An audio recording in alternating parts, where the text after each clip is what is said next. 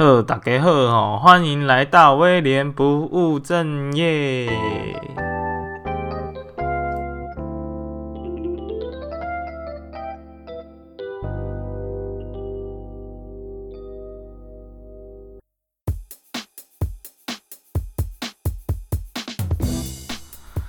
这一集是百叶豆腐系列节目的第三集。那我们今天要介绍的职业呢，是 HR，也就是人力资源管理。其实人资这个角色在一般的公司里面，我觉得是相当神秘的一个角色，就是大家都不知道他在干什么东西。然后我只知道我在面试跟第一天报道的时候有看到 HR，可是，在之后我其实是不了解他们到底在公司做什么事情的。所以今天透过我们的节目，我想要让你知道究竟 HR 在忙些什么呢？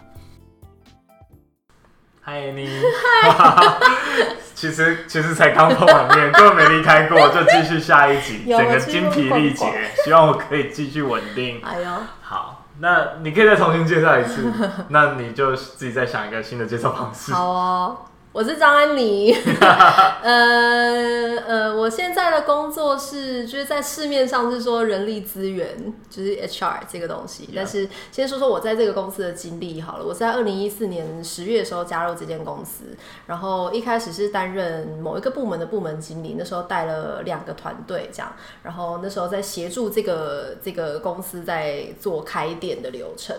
所以在那家店做了将近一年的时间之后，我就转调到台南去成为店长。然后在台南做了将近一年半的时间，因缘际会之下，因为那时候我要跟我先生一起去澳洲生活。那刚好那时候澳洲，呃，我们公司也在澳洲即将要开店，所以我就加入澳洲的团队，将近半年的时间。那那个时候，因为我很喜欢关于人的东西，所以我那时候在澳洲就在做呃招募啊，然后还有跟当地的呃。的当地的厂商做连接这样子的工作，然后过了半年之后，我又再回到台湾，然后那时候也接了嘉义店这个这个 case，所以我又转调到嘉义店去把嘉义店开起来，嗯，然后是一直到今年年初的时候，我才又真正转换任务到比较 function 的角色，就是到这个现在所谓的人资的角色，但是我的我的工作里面其实大部分是在培训还有招募居多，这样。OK，我觉得蛮清楚的介绍，把之前该介绍的都介绍完了。但我我我蛮我听到一个重点是你你一直在强调所谓的人资，嗯，难道有你觉得不是人资的部分吗？就是再来一次，就是因为你一直说哦，所谓的人资，好像这个人资是传统市面上或者是在一般民间里面大家定义的 HR，但是实际上你在做的。嗯你觉得它像是人资在做的事情吗？呃，是也不是。嗯、呃，一般市面上讲的人资，就是说有劳工关系啊，老板还有员工发生冲突的时候，人资就是要出来说当和事佬那个人啊。嗯、然后比如说一个人入职的时候，你要帮他保劳健保啊；离职的时候，你要帮他退保啊。然后呃，像薪酬管理啊，我要怎么样制定公司的这个 salary grid 啊，就是这个薪水的制度要怎么做啊？然后然后还有就是录用人啊，然后还有呃培训，然后还有就是 training 这个相关的部分。所以我认为一边一般市面上的人资是要做这么多事情的，但是我在做的事情，因为主要是专注在招募还有培训，所以当我在讲我是 human resource 的时候，我其实会有一点点犹豫的地方，就是在我并不是在做 human resource，我其实是在做 human development，就是我在做发展人。发人文发展的这件事情，OK。但是因为当我在讲，就是我在做 human development，大家就会说哈，你在干嘛？所以我最后我还是会用 HR 来来简称我的工作。但是如果这个人就是有产生好奇心，说哦，所以具体上你在做什么，我才会开始解释这一些。我觉得呃，这是我理解了，就是 human development 其实应该算是 human resource 的其中一个 function，是是吗？是。那嗯，OK，那你可以大概跟我们介绍。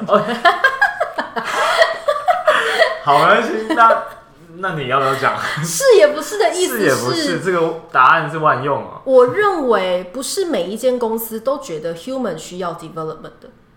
哦，我懂你的意思，嗯、就是呃，或许不是每一间公司都能够做到比较高阶的 function，就是 human development。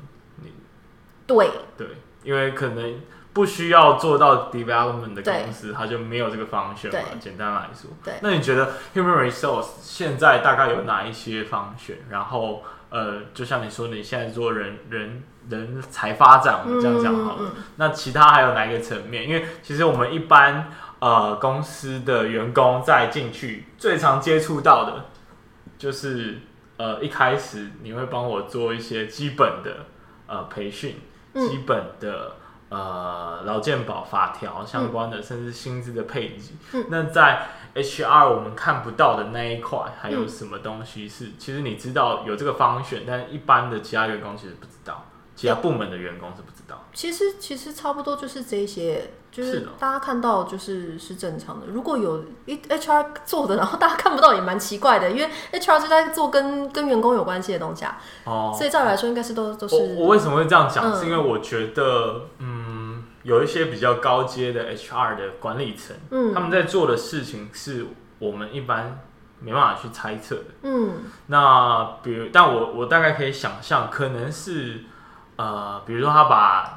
他把所有员工名单捞出来，把他的所有的数据表现拿出来，嗯、然后他可以去分析出，哎、欸，公司未来需要什么样的人才？嗯、我们现在已经具备了哪一些的条件？嗯、那如果要达到那个人才的目标，或者是公司的政策目标，嗯、还需要具备哪一些人？嗯嗯嗯，嗯嗯这个应该才是我觉得啊、呃，很多人在做，但是其实我们看不到的事情。嗯，OK OK，我觉得这个还是跟职责。划分很有关系，就是这个是跟每一间公司给予 HR 的职责范围，呃，是有很大的关系的。所以，比如说像我现在在的工作里面，大部分在判断人员的录用，或是在判断这个人他现在的 level 到哪里了，都是 team leader 的责任。嗯、我也认为他是 team leader 的责任，原因是因为我并没有实际上跟这个员工工作。真正在跟这个员工工作的是这个员工的团队和他的 team leader，所以不应该是由我来透过白纸黑字看这些他的 performance 来决定这个人的生死。嗯、这个人的营业额不高，不代表是这个人的问题，他有可能很多的原因啊。但这个人本质如果是好的呢，我却因为他的 performance 不好，我就觉得，哎、欸，这个人差不多三个月就要离开公司，这个就是不合理的，不合理。嗯，但呃，其实我们刚刚在录音前有聊到，嗯。决定生死这一块，嗯嗯，就是应该说依照你的呃知道的事情，可能有一些人是确实可以决定生死，对，这是这是合理的嘛？或者是你觉得呃应该要应该这么做吗？还是不应该这么做？其实、嗯、这么讲好了，我觉得呃 HR 它是一个功能性的角色，之所以功能性的意思就是它可能对于人。比较了解，比较有兴趣，所以他会去探讨关于人的发展的层面啊、方式啊有哪一些。所以他给予的东西应该不是决定，而是建议。但是真正做决定的人是 hire 他进来这个 team leader，跟他一起工作的这些团队可以为这个人做决定，甚至是这个人要为自己做决定，而不是 HR 这个这个一辈子可能才见过这几这个员工两次的人来决定说这个人的生死怎么样。嗯，懂。嗯，我们回到就是刚刚讲，你从其实你原本是做其他方选嘛，然后你后来才做 HR。对。他当初是怎么说服你的？哎、欸，没有人说服我，也是我自己去争取的。是你自己去争取的？是我自己想要做这件事情，因为我知道我在公司的 offer 那么多，嗯、你掏出来，你怎么知道你？或者是那个瞬间，你看上 HR 的工作内容，哪一个点是你喜欢的？我在当店长的时候，店长就是 team leader 嘛。我曾经带过就是二十几个人团队，三十几个人团队这样。所以，呃，我自己知道我在做店长这个职位的时候，我喜欢的东西是什么，我不喜欢的东西是什么。比如说，店长其实最明确的 KPI 就是我的业绩表现，我这家店的业绩有没有做到？嗯，对我来讲啊，我看到就是这个数字有多少个零，我没有太大的成就感。但是当我看到我的 team member 因为什么样子的状况下他成长了，他做出什么样的决定了，他在他人生中跨出下一步了，我会非常有成就感。即使这个人跟我说：“Annie，我决定我要离开这里。”我都觉得，我就是当我在跟他的访谈说，比如说为什么你要做这件事情呢？你接下来想要做什么啊？你在第。你在这个公司学到什么啊？就是我如果他得到，他可以告诉我很明确这样子的答案的时候，而且我可以感觉到他的眼神是散发出很坚定的答案的时候，我会很开心。我觉得蛮有趣的，就是、嗯、呃，刚刚讲到 KPI，那那你认为 HR 这个东西是有、嗯、有 KPI 的吗？呃，有 KPI 的吗？我认为是有的。大概是怎样的量化或直化的方向？我觉得这个还是要看这个人的角色。但是对我来讲哦、喔嗯，我觉得就是人才发展的角度来讲的话，对我来讲，我觉得最重要的 KPI，说真的，它有点抽象。但是因为我们公司每一年都会调查员工快乐度。这个快乐都不是说就是、哦、呃，你真的是不是呃薪水领的够多啊？你每天零食够不够吃啊？不是这样子的快乐度，而是因为在我们公司一直讲求的都是这份工作对你来说的意义是什么？你做这件事情对你来说有没有意义？如果折衣服对你来说就只是折衣服。这件事情对你来说，在你人生没有任何的意义，跟你无法做任何连接的话，你千万不要在这里继续折衣服。如果你跟公司的理念没有任何相通的话，就是拜托你赶快离开这个地方。就是这个是公司的理念，所以我很赞同的是这个理念。我认为每一个人在做任何一件事情的时候，我觉得跟上一集很有连接。就是这件事情对你来说的目的是什么，意义是什么？如果这件事情没有意义，拜托你离开。如果你是要追求薪水，你可以到更多就是可以提供提供给你更好薪水的地方去做你的工作，因为这样你才不会觉得你在浪费你的时间。而且其实这对公司来说才是对的，因为其实你花了很多时间去培训一个注定要走的人，嗯，对公司是一个成本的浪费。我这样讲对吗？嗯，但其实公司在讲求员工快乐度的时候，其实也不是需要员工就是签终身承诺，而是。我们希望每一个人在做事情的时候，对他的人生都是有意义的。所以，即使我知道我 hire 这个员工进来，他三年后他想要自己出去开店，我也觉得 OK，因为我知道他会在这间公司得到他想要得到的东西，并且也会贡献这间公司需要他贡献的东西。我觉得这样就好了。嗯嗯嗯，所以他有存在在这间公司的价值跟阶段。对。对所以，一般公司在 hire 人的时候，都是在问说：“你可以为公司带来什么吗？”但是，我觉得我现在在从事的这个公司跟别人不一样的地方，就是除了会问这个问题之外，也会问这个人说：“你加入这间公司，你想要得到什么？你的目的是什么？对你来说有没有意义？有意义的话，很好，我们两个一拍即合，我们的目标是一致的。即使这个是三年，这个是五年，我们都觉得 OK，因为我们双方是就是都知道这三年五年对我们来说都是有意义的。那你有没有遇过，就是呃，不管是两两个两个方向好了，能够清楚的描述出他加入公司能够想要得到什么价值，或者是另外一个角度，就是完全不知道他想要来这里干嘛，都有都有遇过，都有，那都有录取吗？还是说呃会看？我会看，所以很多人问我说，就是有没有面试秘诀？比如说有没有这呃，面试官也会问我，就是哎，你到底要怎么样面试？我可以面试得到这个人是我想要的人，我都很难给他一个 SOP，因为我觉得每一个人在问问题的方式都不一样。比如说像你讲的，有一些人很明确的跟我讲说，他想要加入这间公司，就是他想要学怎么样开店，因为接下来五年后他想要开一间自己的冲浪店。假设好了。我就问他说：“那这五年内你想要得到什么？你想要看到自己就是在做什么事情？你想要学什么样的东西？你希望在五年内充实什么东西，可以让你自己在五年后很有自信的说：我准备好了要开店。这个是我会问他的问题。那如果他很明确知道是什么，或是他不知道是什么，他想要来到这边探索，我觉得没关系啊。我会看他的态度，就是他是硬要在面试里面生一个答案给我吗？还是他是真心不知道？然后，但是他真的想要透过这五年的过程来去发掘自己的不同的可能性。”我觉得都没有关系，嗯，那就又又算又又或是，比如说我常会面试到那种大学毕业生，或是可能十八十九岁的孩子出来找打工，他一定会跟我说，就是哎、欸，我我我不知道我想要在这里得到什么、欸，哎，但我就会问他说，那为什么你是选择这间公司？为什么不是其他的零售业？为什么不是家乐福？好了，好比说，呃，就为什么或是为什么不是好事多？他的薪水明明就可以给你比较高，为什么你想要来这里？这时候这个人就会反思啊，可能是我喜欢。啊，我必须讲出来，可能是我喜欢运动啊，可能是我喜欢跟就是因为因为因为我的兴趣在运动，所以我觉得我每天碰到运动用品，我都会觉得很开心。我觉得也很 OK，因为表示他有一个分享的热忱嘛，有这个分享的热忱，我觉得是最重要的。因为就是当一个人喜欢跑步的时候，但是他不愿意跟人家讲跑步多好玩。他其实来到这边，他不会有任何的乐趣。但比如说，他才刚开始接触马拉松，他才开始跑十 K，但是他觉得马拉松对他说太有意义了。所以每一个人来到店里面的客人都会因为他的热情而受他感染，他自己也会从中得到成就感。我觉得就很 OK 啊。我觉得这整段非常的精彩，但让我想到一件事情，因为我最近也在探讨这个问题，就是。怎么样判断一个人？你刚刚讲的是发光吗？嗯，但是我更抽象化的概念是能量。嗯，我我相信每个人都有一个能量的指数，嗯，然后能量是会互相吸引的，嗯，甚至能量是需要守恒的，嗯，那你怎么判断？就是在你的工作里面，你怎么看出这个人，诶，他是在发光的？就刚刚讲，这个东西还是有点抽象。那比如说在我们的生活中，我怎么判断这个人他有能量？我觉得可能是有一点关联性的，所以我想要听你。怎么判断这件事情？呃，我很喜欢，就是我很喜欢来自不同领域的人，呃，但通常在我在判断能量或是发光的时候，通常都是这个人他的人生目标或是他的人生使命很明确的时候，他知道是什么东西在推动他每一天早上起床做的事情的时候，我觉得这个人是能量最足够的时候。是不是有点抽象？有点抽象，但可以想象，嗯、不能理解。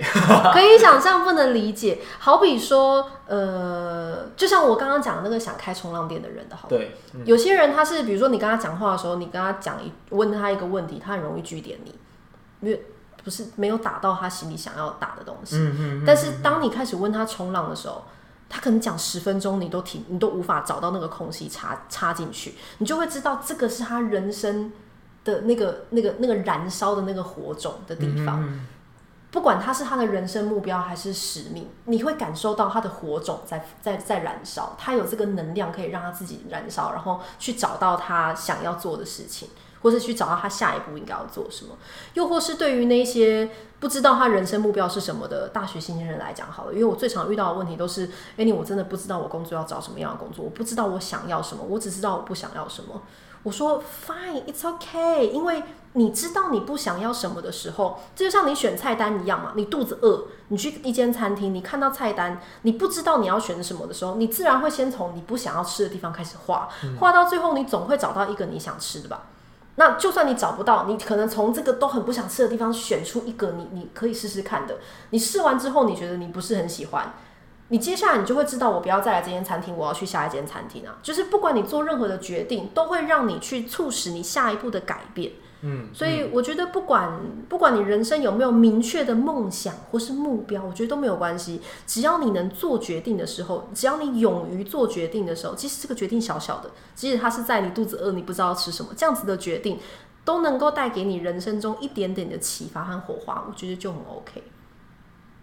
我其实觉得你可以去当。职涯的智商师，因为你对于就是这些职涯或者心理探索的层面，我觉得已经蛮清楚的，而且往往能够点出，其实大家探索的背后意义到底是什么。嗯，那其实刚刚讲了，我自己也蛮有一些人生的感触，因为我就是属于那种超级。就是没有明确目标跟方向的人，嗯、但是我在每一个当下都很认真在做我眼前在做的事情。嗯，那我那时候也告诉自己说，那如果我真的很彷徨。呃，那我就一个一个试嘛，嗯，我就想尽办法去尝试每一个，直到我觉得找到一个满意的答案为止嘛。嗯，那直到现在我都还在探索的路上，但是我觉得那个象限是越来越清晰的。嗯，我没办法找到一个标的或一个一点，那我从面开始吧，我从一个大方向开始找，总是可以的嘛。嗯嗯，但是我觉得往往。呃，因为我也是遇过蛮多人，我觉得蛮可惜的一点是，他会问这个问题，嗯，就比如说，我觉得我现在很彷徨，我现在需要帮助，嗯，我现在找不到我的方向，但是其实那个问题你问错了，你你重点是你要去找啊，你有没有开始这个路程？对啊，你你如果有这个疑问，你就去问啊，你想办法把那个答案找出来，我觉得这才是重要的，也符合你刚刚讲的，嗯，然后呃。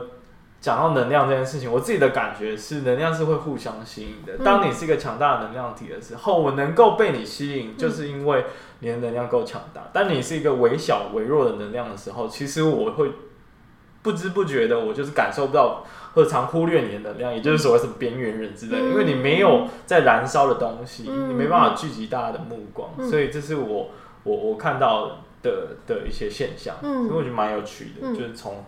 HR 的角度来看的话，其实蛮常可以去有更多的判断机会，嗯嗯，而且可以看透看透更多人的彷徨，跟他背后真正在思考的东西是什么。嗯、好，我们回到一个非常简单的问题，那你你你现在大概每天大概都在做什么事情？因为我自己的印象是你还蛮常东奔西跑的，对，所以跟我传统印象中想象的 HR 或者是人才培训，嗯，可能没那么没没那么一致。对，呃，因为我做的培训有有不同的主题，那呃，培训的基本上我会一直出差，原因就是因为我在培训的地点大部分都不在南部。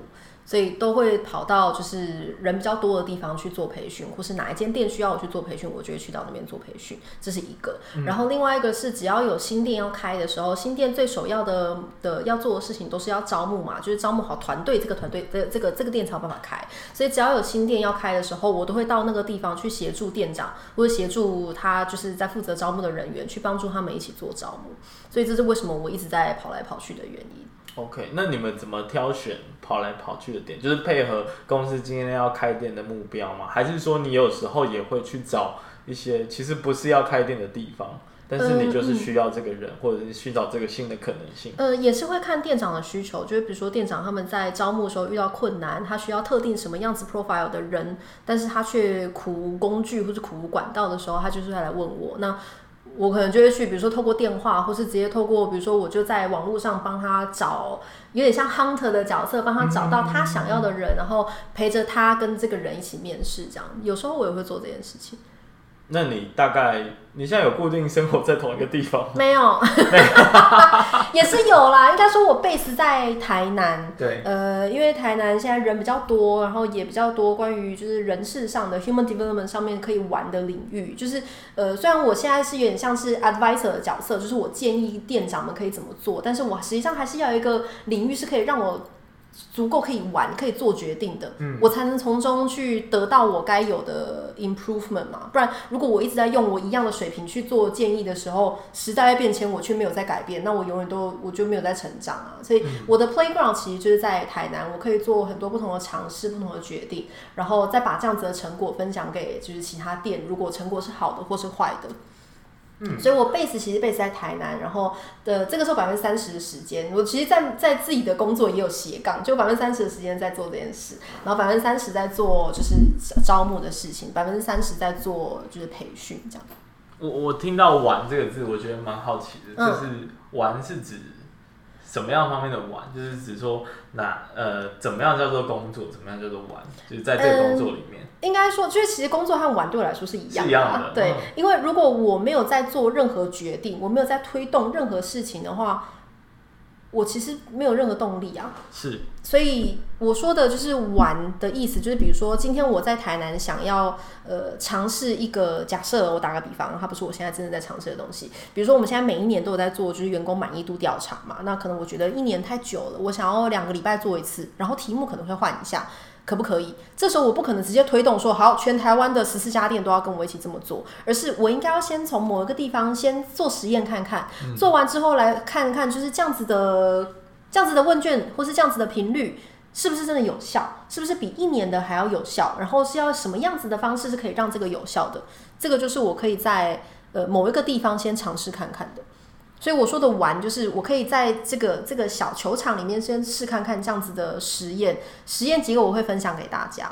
这样，我觉得蛮有趣的，因为这个玩其实对我来说还蛮跟我原本的想象是有落差的。因为啊、呃，这样说可能有点刻板印象，但我相信很多人都是这样觉得，就会觉得说培训啊、人力这件事情其实是相对比较固定，然后比较。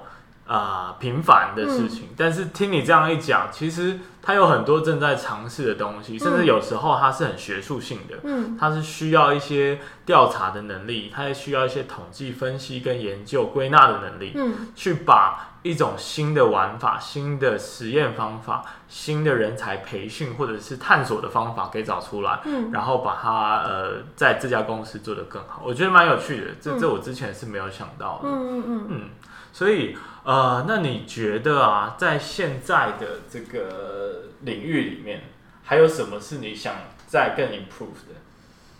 哎呀，或者是你现在已经做到什么你原本没做到的事情？嗯，那可以分享这一段吗？就是。呃，做到什么没？嗯嗯，我想一下哦。就其实，在工作上，在我的公司里面想要做的事情，我大概都已经上轨道。我也知道我接下来想要尝试什么不同的主题，比如说，呃，有一些关于，呃，我说我不知道会不会有点太内部哎，就我觉得这可能有点内部。没关系，就分享你可以分享的东西。呃、好。好我其实真正想要尝试的，反而会是我在公司之外我可以做什么。因为其实我在公司里面学的这些，不管是呃自我探索啊，然后 team building 啊这些东西，都是我觉得在公司上是非常好用的工具。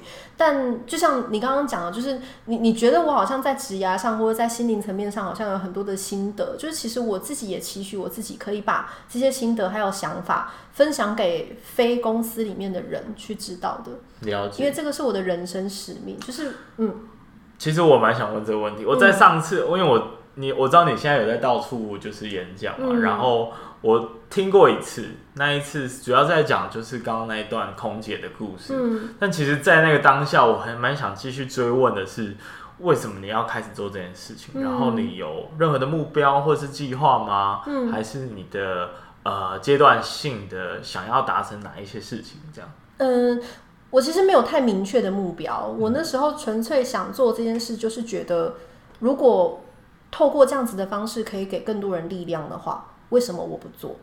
嗯，就只有很单纯这样子的初衷而已，所以那时候我才会第一步我就赶快先去找，就是青年职涯空格，然后就 Google 这样。我那时候也不知道，就是到底可以可以蹦出什么样的新火花，然后就因为这样子的关系就找到 YS，然后也因为这样子的关系就开始不同的 YS 来找我，然后有一些咖啡店，然后甚至现在有大学就是来找我去演讲，所以我其实没有设限，说我一定要。在多久之内做多少场，要出什么书，就是我没有任何的目标，我只希望我可以透过这样子的分享，给不同人力量而已。你觉得这样子的分享跟你现在的工作是有连结的吗？嗯，一定有，一定有。它是一个正向关系，就是互相互补的关系。嗯，那呃，这是你想做这件事情的初衷，还是说你意外发现它刚好跟你现在的工作有连结？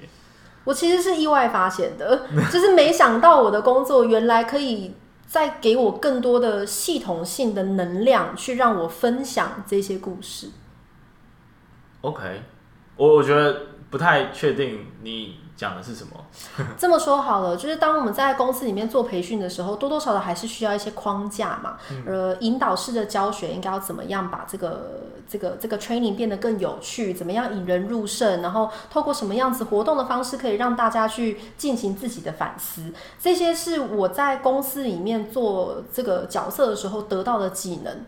然后这个技能刚好可以让我运用在外部，我在做这些分享的时候，我可以透过这些工具来把这些能量分享给更多人的方式。我想到一个问题，嗯，我觉得问题这个问题蛮有趣的，就是呃，因为你现在还是在输出你的知识，嗯，你的经验，嗯，你的一些结论跟心得。嗯，那因为你已经分享了，应该有半年，有那么久吗？有，从今年年初应该是有半年以上了嘛。那你觉得？输出的过程，你有没有得到一些输入？就是你有没有收获？嗯，有，每一次其实都有。呃，因为我还是会观察学员们的表情嘛，然后我还是会，我还是我都会去问他们的 feedback，不管是学员的或是邀请者的 feedback。所以多多少少我还是会有很多的输入，但大部分的输入都是来自于我的这个分享的结构要怎么样做，可以更简单明了，可以更讯息更清楚。但是我现在其实也没有卡住，就是我现在在寻求的更多的输入是来自于我的这些能量和资源，还有什么可以给我更多的呃呃。怎么样？就除了这个结构性的输入之外，有没有什么是能量性的输入？嗯，所以这是为什么？内化式的。对，所以这是为什么我开始就是还是在阅读很多的书，然后开始加入那个书据。我觉得透过不同人的交流和分享，这个才是真正能给我能量的输入。其实我蛮期待的，因为我其实想问这个问题，就是想要知道说。呃，因为我毕竟我自己会开始做这个节目，某部分也是出于分享的初衷，嗯，因为我很喜欢平常跟大家分享东西，但是而且透过分享的过程，我确实也得到一些收获。就比如说在做这个节目，我开始发现我什么问题该问，什么问题不该问，而且就是短短这几集，嗯，所以呃，我还蛮期待，就是你已经分享那么多场，其实你应该有一些比较内化性的。收收获，比如说你原本觉得、其实啊、呃、分享是一件好事，但有没有什么坏事？嗯、或者是有没有有有没有什么你原本分享的，但是呃应该对他们很有帮助，但是他们其实反而觉得有点困惑之类的。嗯，如果这样子回想起来的话，就是我常常在分享完之后，收到很多的问题，都是来自于，所以 Annie，我应该不要去做空姐吗？这样，嗯，但这个不是我想要传达的讯息，嗯，就是我要传达的讯息，不是一直说空服员这个工作有多差，而是当你在做任何决定的时候，你要怎么样想这个决定，然后最后可以做出你不会有遗憾的决定。所以有时候我在讲，我在想我在分享的过程的那个结构，或是我在的 deliver 的这个 message，天哪，好晶晶体哦！没关系，是不是真的会让人家会错意？是不是真的会让人家觉得说，就是哦，我说呃，环游世界已经根本不是环游世界啦，所以我不要去做空姐，还是哦、呃，因为就是男女关系都很肤浅，所以我不要去做空姐。就是会不会我在叙述这个故事的过程中，我没有把它组织好，所以反而让大家会觉得。嗯，空姐是一个不好的职业，这样。嗯，我其实非常期待，就是你，因为你会持续的分享嘛，目前的规划。那某一天你可能会发现这个问题的答案。嗯，所以我到时候希望可以再听你分享这一块。嗯，我其实已经发现答案了，所以我现在我现在已经就是一直在改善，就是我的我的说话的方式，这样。你你觉得你发现了什么？然后你改善了什么？呃，我发现了，我在我过去的时候，我就是讲的很明确，说 something bad about air，呃，air crew 这样，嗯、就是我就直接用 bad 这个字，但 bad 它很主观嘛，对，但也有可能被人家解读成客观，嗯，就是哦，这个就是 Annie 说不好，因为 Annie 是过来人，他觉得这个不好，我应该也觉得这个不好，嗯、但我觉得我应该要用更客观的方式来去解说 pros and cons 是什么。你来决定你的 pros and cons。This is my pros and cons。嗯，那你自己看看嘛，就是有可能我的 cons 是你的 pros 哦，那也 OK 啊。所以你要怎么样透过这个 pros and cons 来为你自己做决定，然后做决定这件事情对你来说有多重要？就是我反而在传达讯息是变成做决定这件事情，而不是我的 pros and cons 是什么。所以你应该要 follow 我的决定。你公司的人知道你在做这件事吗？知道。他们的态度是什么？呃，有一半一半，就是有一某一部分人觉得很有意义，有某一部分人觉得，就你为什么要抛头露面做这件事？但是你喜欢呢？对啊，I don't care。呀，但是我我不难想象为什么他们会提出这个疑问呢、啊？嗯、但你对这个疑问，你自己心里面有没有觉得为什么他们会问这样的问题？我觉得还好，因为我一直都不是一个呃，应该说。我不是说不在意他们的想法，而是我觉得每一个人本来就有自己的想法的权利。嗯，所以当他们有这样子的想法的时候，我尊重他们，那他们也尊重我有这样子的做法和想法，我觉得就 OK 了。所以如果他们愿意 approach 我，确实有一些人有来问我说，就是诶，你为什么要做这件事情？我不理解，我会解释给他们听。但就是如果他们持续在攻击这件事情的时候，我会说没有关系，就是这个是你的想法，我有我的想法，就是我并没有觉得这个是有相抵触的的的状态。但基本上公司还是支持你做，至少他没有阻止你现在在做的事情。呃，公司有没有在阻止我做这件事？公司没有在阻止我做这件事。嗯哼，对。OK，那我相信未来应该会有更多跟你现在工作连接的地方，嗯，所以我还蛮期待的，嗯，甚至有可能会蹦出一些新的火花也说不定，嗯。那你觉得你喜欢现在的工作吗？虽然我觉得这个问题有点白问，因为明显我已经觉得你很喜欢了。对，我很喜欢。再问一个白问的问题好了，虽然我们刚刚已经提到了，就是其实是我们探索自己的目标，解构它，学习它，然后那个心态，但是我还是想知道，嗯。就是作为一个 HR，不管是哪一个层面的 HR，、嗯、哪一个方选，有没有什么必备的条件跟能力？我觉得必备的条件是，啊、哦，我觉得这个也是有点难回答，因为这还是要回到这个公司对于 HR 的期待是什么？对，期待和定位。如果公司真的只是期待 HR 就只是一个 human resource，你就是好好把劳工关系做好。那你行政的能力就要很强，你的你的文书能力就要很强，因为你要知道就是法律啊、条款啊，然后呃录用啊、解雇啊这些的行政流程要怎么走。嗯、但如果你是跟 human development 有关系，你跟人才培育发展有关系的话，我必须要说你你你要很在乎人，你要很在乎人的想法和人的感受。并不是说你要真的很同理对方做什么，就是比如说那个人家里出了什么事，然后他呃，你每次听他讲话你都要哭，并不是这样子的，而是你要很清楚的知道人对你来说的意义是什么，你自己存在在这间公司的意义是什么，所以你才会能够把你的想法影响更多人。嗯，所以都就是我觉得 HR 这个角色，它并不是在你可以做多少事情，而是在你可以影响多少人。我听到了一个层面是，你可以感受到多少事情。呃，感受也是一件，对，你感受完之后，你化为行动又是什么？但其实这整个来说，还是一个非常难去呃定出一个学习的目标的一个方式。嗯，算是天性吗？你觉得？呃，我觉得，我觉得跟天性很有关系。跟你本身在乎的事情很有关系。如果你本人就是对于数字分析、商业业绩冲很高，我怎么样把我的商业做大的这样子的，你你是这样子的性格的人，我就会说你不要把自己逼迫在就是关 跟人有关的事物上，你就是去做分析商业，这个是带给你能量的地方，你就去从事这件事情。但如果你真的对于商业没有兴趣，但是你对于人的连接，你看到每一个人的成长，你看到每一个人在做决定的时候的那个能量，你看到那个影响力，你很喜欢。喜欢这样子的东西的话，那你再来做 human。所以我觉得还是跟天性、跟自己的兴趣是有最大的关系，这是一个。接下来，我觉得关于技能的部分，学习怎么样学习，只要你的心在这，你知道你是喜欢这个的，我觉得这些都是可以克服的。我刚刚听到一个点，我其实有一点怀疑，或者是有点抵触我的想法，嗯，就是说，呃。我的想象，HR 是一个多元组成的一个，因为他需要了解各各个方选、各个部门、嗯、公司需要的能力是什么，所以他本身不太能够局限在某一个固定的领域当中。嗯，比如说人文沟通，嗯，就是这些比较软性的东西。嗯，它可能也会需要一些硬性的东西，所以。我刚刚你在讲，就是如果你是喜欢分析啊、商业那些东西，难道他不能做 HR 吗？或者是你现在在公司里面有没有看到类似这样的角色？那、嗯、他做得好吗？嗯，我会说，我不是说他不能做，他不是 not able to do，绝对每一个人都有这个 ability 可以做 HR，但是他想不想做，motivation 高不高？我觉得 motivation above all，就是你你要做任何事情的时候，你的 motivation 是最重要的。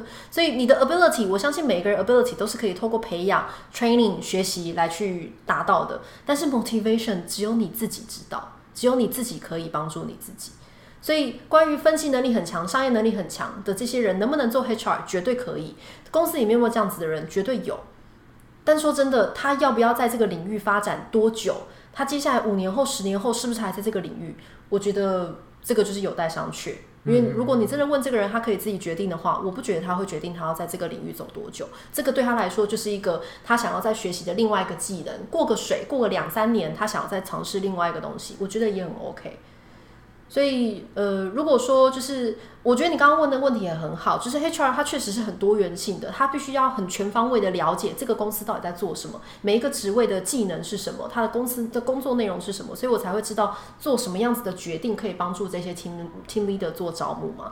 所以很多公司的 HR 很很少会外招的原因就是因为这样，因为从内部转到 HR 的这个人是最了解公司的人。然后他才可以真的去呃传达很多的讯息，招募正确的人，然后了解公司的文化理念，才可以做出这些决定。大概是这样。我想我得到一个非常满意的答案啊！真的好。好，我现在还是问一些就是我收集来的问题。好的。嗯、那比如说第一个好了，嗯、呃，呃，这个好了，经常跟猎人头合作吗？这也是我蛮想、嗯、蛮好奇的答的问题。我们，我有跟猎人头合作过，但是我没有经常。呃，不过因为我的，我觉得我的答案都不太像是市面 HR 的答案。呃，我我会之所以这样讲的原因，是因为我们公司在找人的时候，呃，他的条件对猎人头来说都很不具体。嗯，因为猎人头要就是呃学经历要怎么样，他可能有做过什么样子的职位，几年以上，然后他要什么样子的相关技能。然后有什么样子的证照，然后学历应该要怎么样？就是我们要把白纸黑字这些条件开给猎人头，对他来说是一个很好找人的方式。但是我们公司要的基本上不是这个，是对具象化的，没有办法具象化，对，都是一些比如说你要喜欢团队合作，你要喜欢分享，你要喜欢，就是好像听起来都是说，所以具体来说，你到底要什么样子的人的那种条件。所以我觉得对我来讲，对于猎人头来讲，他们会很难抓住我们要的人。所以我跟猎人头合作的经验里面，其实他们推的人出来，都会跟我们想象的有一点不太一样。所以最后就变成，就是他们帮我们找了十个人进来，最后只有录取了一个，这样他们也觉得累累啊，觉得他们赚的钱也蛮难赚的。嗯嗯，什么样的情境会找猎人头？我想很多人应该不清楚。呃，通常是要找高阶主管的时候，也不是说高阶主管，就是主管级的时候，我们会需要找到猎人头。为什么？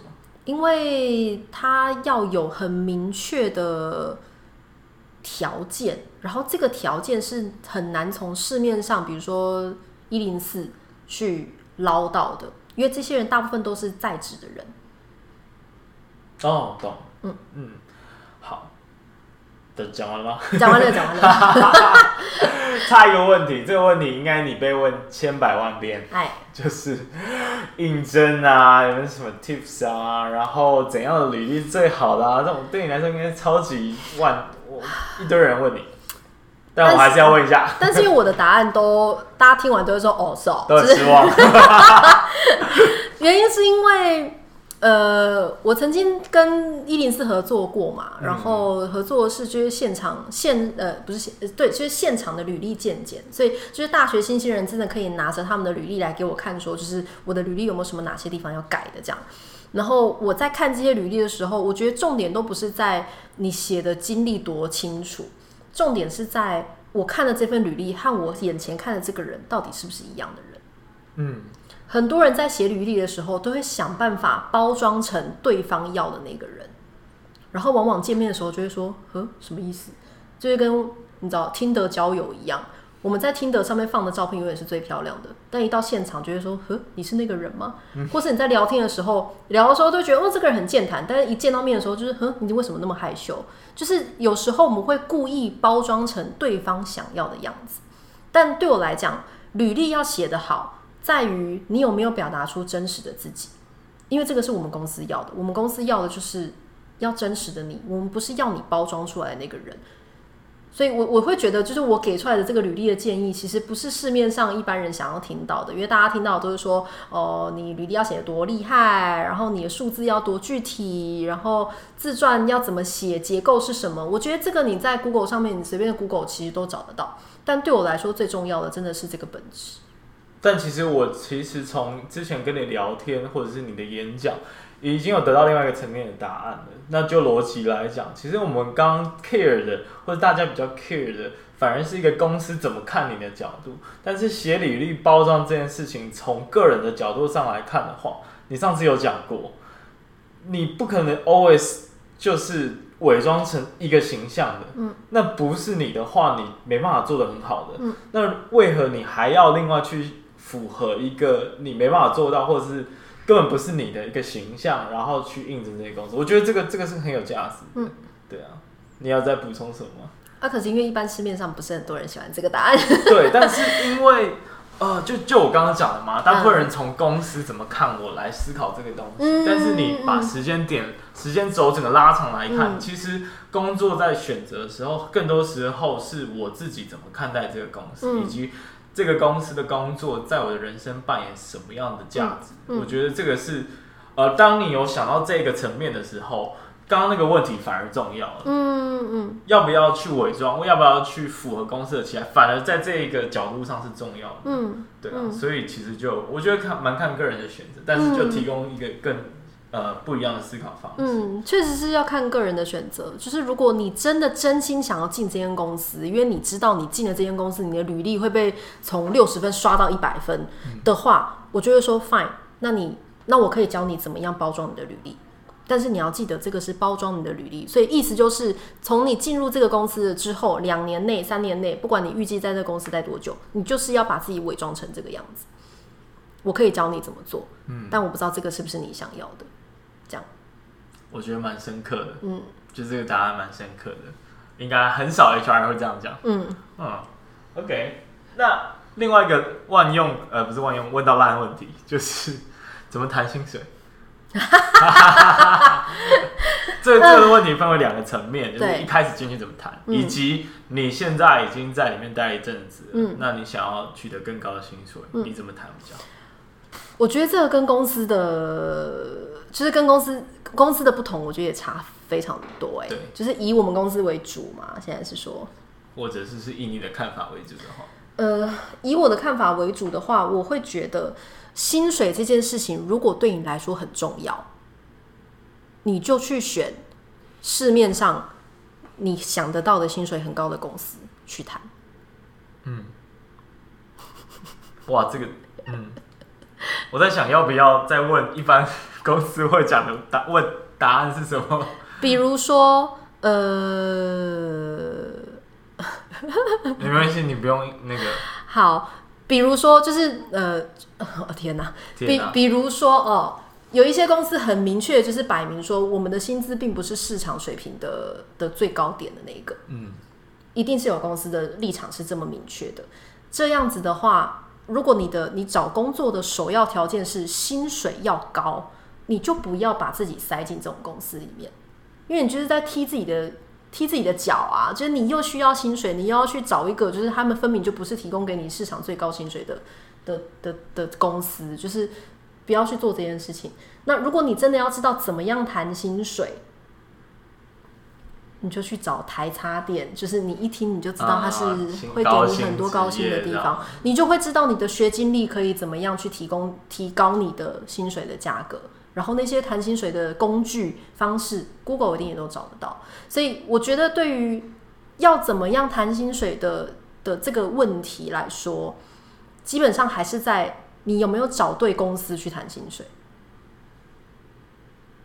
完全不同的角度呢。OK，但我我想这个答案也是蛮符合逻辑的，而且也、嗯、其实也虽然没办法解决大家真正想问的问题，嗯、可是呃，你这个程度，你这个问题的角度在于大家都问错问题。嗯嗯，我觉得这也是我的答案，没错。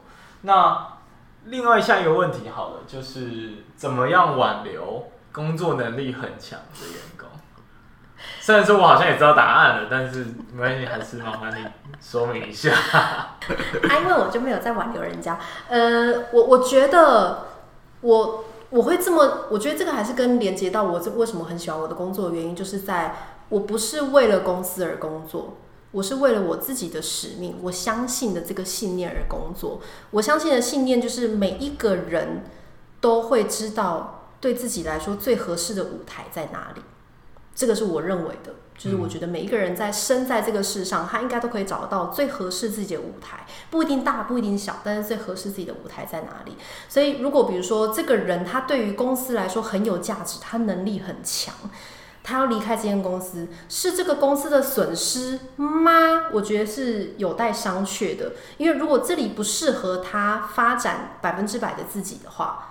然后我们把他挽挽留在这个地方，他实际上他还可以发挥出他原本应该要有的能力吗？我觉得我不知道。如果我进行这样子的挽留，所以意思就是我并没有让这两两方双赢呢。就是如果我硬要把他挽留下来，我透过不同的方式，我提高你的薪水，然后我怎么样说服你的 team leader 对你怎么样好一点，所以让你可以留下来。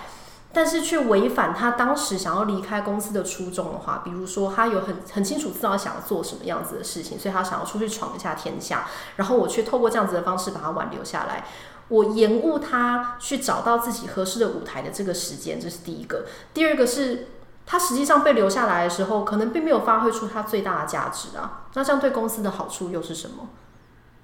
所以对我来讲，挽留能力很强的员工，我只会挽留那些是在情绪化的状态下做决定要离开公司的那些人，我会挽留他。但我挽留他的目的不是为了公司好，我挽留他的目的是为了这个人好。我会说，你现在还在情绪里面的时候，不要做任何的决定，因为我不希望你做任何会让自己遗憾的决定。我只有在这个时候会请他缓一缓，不要做决定，但我不会挽留这个人。只要这个人可以明确的告诉我他为什么想要离开。我会就是我会鼓掌恭喜他说，恭喜你找到你的下一步。所以很多人在告诉我说他要离开这间公司的时候，可能一开始我都会说啊，天哪，这是我们公司的损失。但是大概经过三秒，我就会说，就是如果我们再透过很多的对谈，我知道他接下来要做什么的话，我都会说恭喜你。就是我很开心你找到你的你的你的接下来的这一步。一个非常 Annie 风格的回答，Sorry。但再一次我又觉得，哇，这个答案真非常完美，就是就是另外一个问题的角度，嗯、所以完全有符合大家想知道的，就是啊、呃，那之后再问，其实来到尾声了，嗯。嗯，但是这个问题我不太确定，我在问这个问题之前，我心里没有没有答案，但你我还是问一下，呃，未来这个职务会变成什么样子？HR 这个方向，我认为，我也希望我在走的这条路就是未来这个职务的趋势。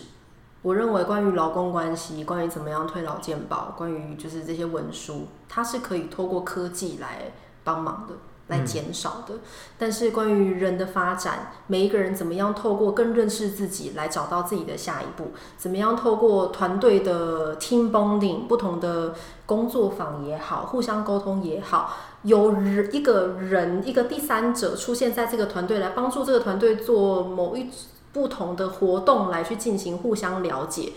我觉得这个是这个是 HR 应该要有的要有的特质和功能。然后这个也是不能被科技取代的。我会问，我会觉得这个东西我心里面没有答案，是因为在我的想象，它就是一个人跟人之间真实接触才能得到的一个逻辑。嗯，所以没办法，很难用科技来取代，甚至是辅助。嗯，我觉得连辅助都谈不上真正有什么非常具体的帮助模式。嗯，对。那我现在听完你讲，我又想到另外一件事情是，也是有连结的。因为科技它之所以要产生人性，它需要一定的数据，嗯，数据量要够大，要够有意义，嗯，够有价值，它才能判断真正背后代表的逻辑跟意义是什么。那 HR 是没有办法产生数据的，应该说它的量化的指标是很少的，通常都是质化的。嗯，再者以我们刚刚讲到的这些概念来讲，尤其是在台湾，或许很多的呃亚洲的人啊，他甚至不知道他自己的方向跟目标的。嗯，所以在这个角度上，连直化的目标你都失去了。嗯，它是一个没有没有办法被清楚讲出来的东西的话，它连直化的意义都没有了。嗯，所以其实我觉得哇，真的很难。嗯，所以这个工作不错，HR 可以继续做。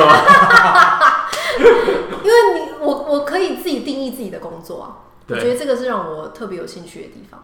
啊，你讲到一个我我我不懂的东西，就是我前面没有人可以让我 follow，我前面没有一个 role model 让我可以就是跟随他，whatever he he does，I'll I'll just do。我没有这个人可以让我跟着他这么做，所以比如说像过去的工作，空服员也好，呃，业务也好，就是我都可以看着别人怎么做，我就怎么做。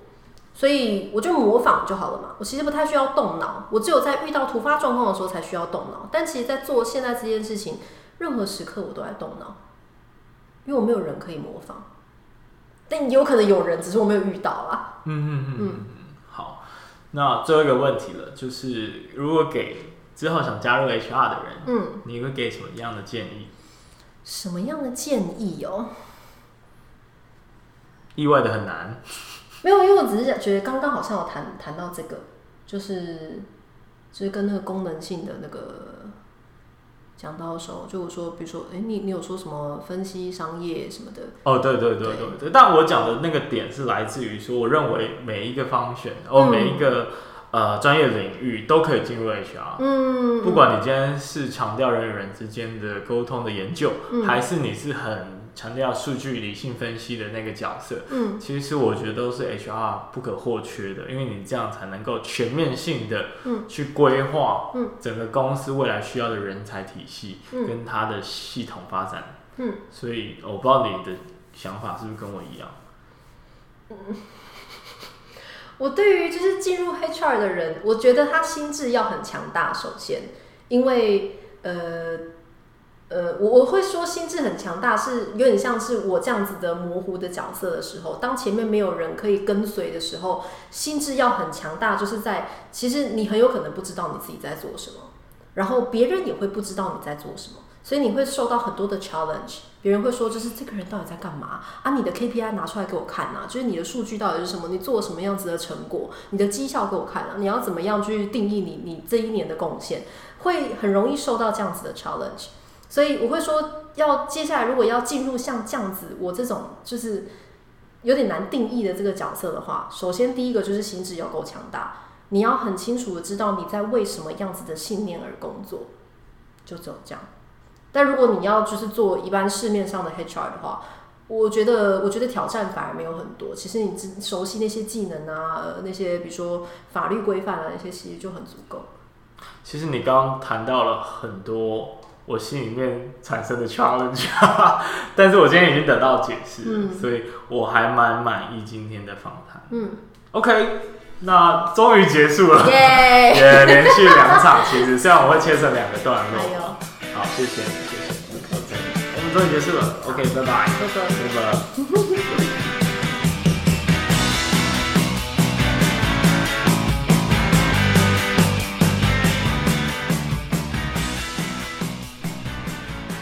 听完这集的节目内容，你有没有什么收获呢？如果你身边刚好也有从事相关工作的朋友，欢迎把我的节目也分享给他。